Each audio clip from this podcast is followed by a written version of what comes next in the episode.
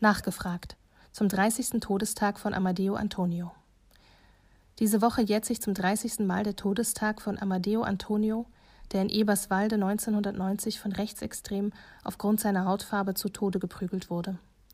Wir haben uns deshalb mit Ibo Mutweiler vom Opfer von Cura der Amadeo Antonio Stiftung getroffen und nachgefragt. Ibo Mutweiler ist Politikwissenschaftler und arbeitet als Referent beim Opferfonds Cura der Amadeo Antonio Stiftung. Mit dem Opferfonds werden Betroffene rechter, rassistischer und antisemitischer Gewalt finanziell unterstützt. Außerdem schafft das Projekt durch Öffentlichkeits- und Kampagnenarbeit Aufmerksamkeit für das Thema Hassgewalt. In dieser Woche jährt sich der Todestag von Amadeo Antonio zum 30. Mal. Die AAS hat ihre Stiftung nach ihm benannt. Wieso eigentlich? Amadeo Antonio war eines der ersten Todesopfer rechter Gewalt seit der Wiedervereinigung. Er wurde in Eberswalde von einem rassistischen Mob brutal zu Tode geprügelt, nur weil er schwarz war. Seine Ermordung markiert den Beginn einer bis dahin beispielslosen Welle rechter und rassistischer Gewalt in der Bundesrepublik. Mit der Benennung nach ihm, nach Amadeo Antonio, wollen wir erinnern. An ihn, an diese Zeit der rassistischen Pogromstimmung und daran, wie schnell der Hass in Gewalt umschlagen kann. Wir wollen aber auch aufzeigen, dass menschenfeindliche Ideologien leider nicht der Vergangenheit angehören und uns im Namen Amadeo Antonius stark machen für ein demokratisches Miteinander.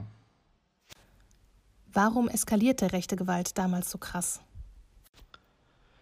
Die Wiedervereinigung war geprägt von einer Art Aufbruchsstimmung, die vielerorts mit einem neuen Nationalismus einherging. Gleichzeitig kam es auch zu einer Vereinigung der rechtsextremen Kräfte von Ost und West. Dem antifaschistischen Selbstbild entsprechend durfte es in der DDR weder Rechtsextremismus noch Rassismus oder Antisemitismus geben. Rechtsextreme Subkulturen wurden deshalb vom Staat weitestgehend ignoriert und heruntergespielt, was dazu führte, dass sie sich ungehindert ausbreiten konnten.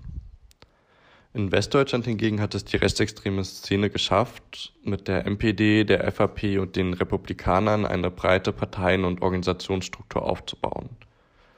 Mit dem Zusammenbruch der DDR haben diese Kräfte sich vereinigt und sie nutzten die Stimmung und die chaotische Situation, um ganz offen und massiv aufzutreten. Gerade im Osten versuchten Neonazis die Vorherrschaft über ganze Orte zu erlangen. Das bedeutet, dass sie in regelrechten Straßenbanden umherzogen und all jene angriffen, die nicht in ihr menschenverachtendes Weltbild passten. Das war wiederum nur möglich, weil weder Politik noch Medien darauf reagierten. Diese Gewalt wurde öffentlich nicht zum Problem gemacht, sondern heruntergespielt und bagatellisiert.